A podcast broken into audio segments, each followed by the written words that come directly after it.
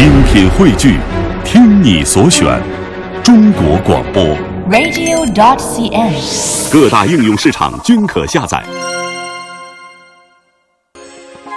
魅力中国，欢迎您的持续锁定收听。那么接下来呢，我们要带您到青海去。说到青海呢，是地处高原了，气候呢比较寒冷，也是不产茶叶的地方。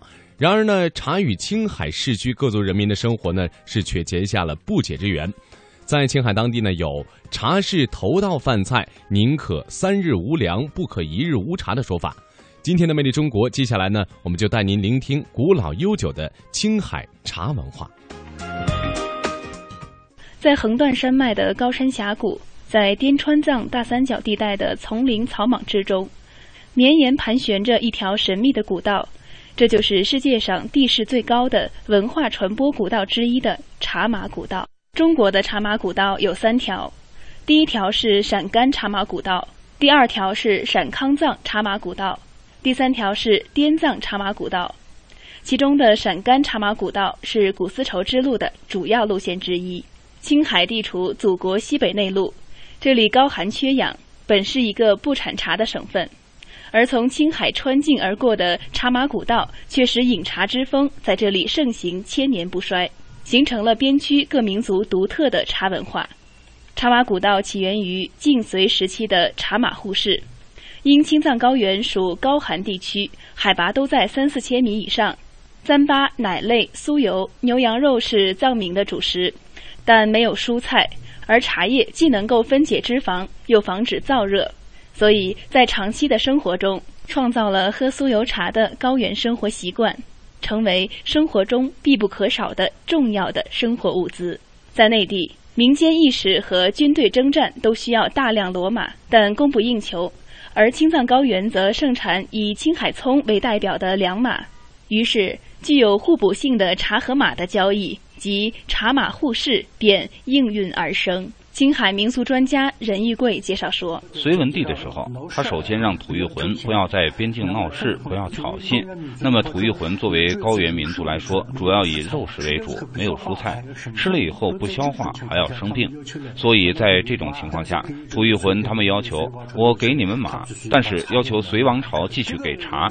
这个茶一方提出，另一方需要，可以说是经济上的一种互补性。被誉为海藏咽喉、茶马商都的青海。”黄原丹格尔古城位于日月山脚下，黄土高原与青藏高原在这里结合，农耕文化与草原文化在这里相交，唐伯古道、丝绸南路在这里穿越，众多民族在这里集聚，素有“海藏咽喉”“茶马商都”“小北京”之美称。这里也成为了茶马古道在青藏线上的重要的茶马交易场所。青海民俗专家任玉贵：这个青海来的这个茶，不管是从这个湖北来的、湖南来的、呃四川的，青海的茶，不管是来自湖北、湖南还是云南、四川，凡是茶统称为茯茶，因为携带不方便，散装的时候呢不好带，所以搞成茯砖茶，比较牢固一些，但还是叫做茯茶。到了唐代以后，这种交易规模相当大。第一个茶马互市就在日月山附近，唐王朝获得过七十多万、快八十万匹战马，好点的马就是一百二十斤茶，大量的茶就这样涌入青海，这就形成了茶马互市。一八二九年，道光九年，这个时候当阁的茶马是鼎盛的时候，除了茶和马，这个范围也慢慢扩大了。牧区来的是畜产品，再一个是矿产品，还有一些珍贵的药材。中原的茶、粮、油以及日用品、百货、手工业品、生活需要的东西呢，也一下子堆到了这个地方了。它的交易量达到了五百万两白银，这个五百万两呢，当时占清政府财政收入的十六分之一，可见规模之大。当时超过西宁的六七倍。青海人常说：“天上的礼品，甘露为首；人间的礼品，茶香第一。”生活在高原上的人们视茶如同粮食和水一般，誉茶为长寿之水、神界甘露，而且让茶成为待客食谱中的头道饮料。在高原这个多民族的大家庭中，汉、藏、回、蒙、土、撒拉，无论你走到任何一个民族家里，好客的主人都会为您端上一碗热气腾腾的茶，可谓无茶不成礼。青海民俗专家任玉贵。各个民族宗教信仰不一样，他的生活的底蕴不一样。但是茶作为他们的家庭来说，就是这个各个民族宗教信仰不一样，他们的生活底蕴不一样。对于他们来说呢，茶是一个鲜活的东西，离不开。但是他们各有各的特色。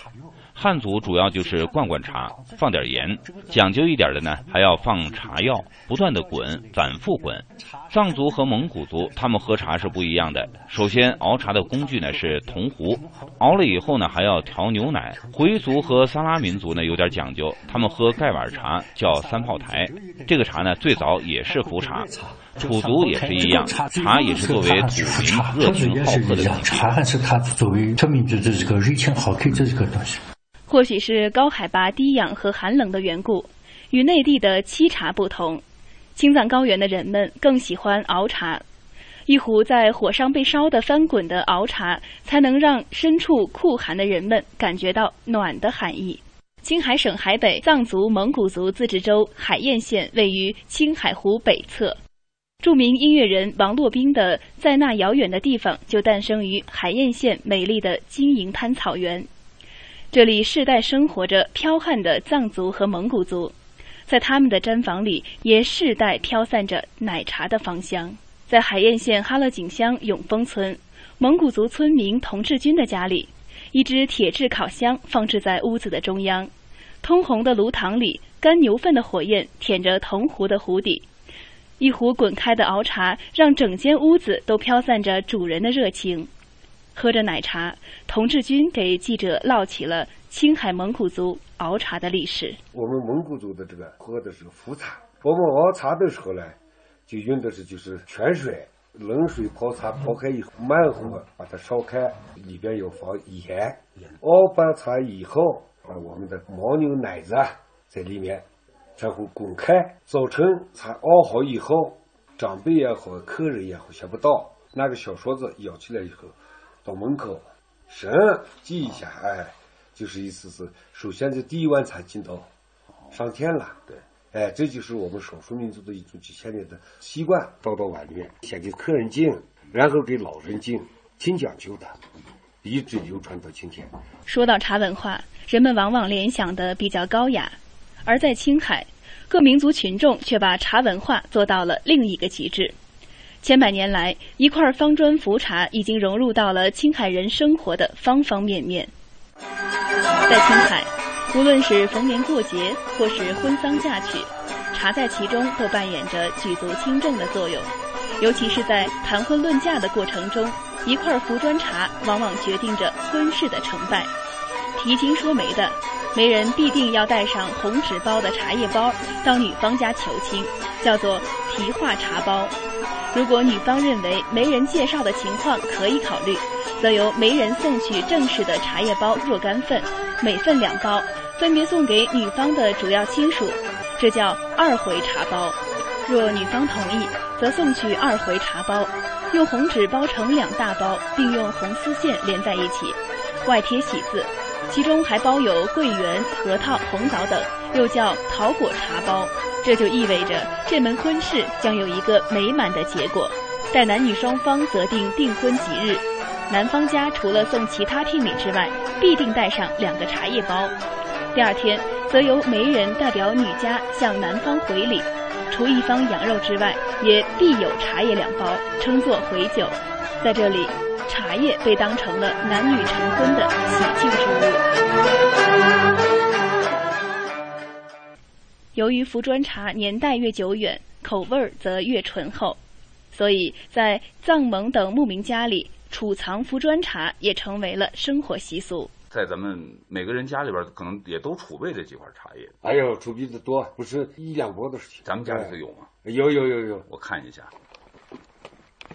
就一小小的卤粥子哦，看见了没有？我的那这个这有这么多的茶叶。我跟你说了，那就多的是。看一二三四五六七八九十十一十二十三十四十五十六十七，三排五十一，这就落着五十一块茶叶。呃，还有给客人不中看的东西，在柜子里面装着，这不看见了？还有啊，还有还有，这只是一部分，啊，一部分一部分，有的时间比较长一点。属于收藏品了。那像这个茶都是你自己买的呢，还是别人送你的？因为妹子也有孙子呗，那姑娘估计去哪里？哦，呃，你看那边是我们少数民族的佛堂，佛堂下面就是摆的茶。你看，现哦，对，这个佛堂里，这都算贡品了。哎，这一盒茶有多少年了？十几年了吧。如今，随着时代的发展与进步，各种高端茶品以及装修风格各异的茶楼茶馆充斥市井。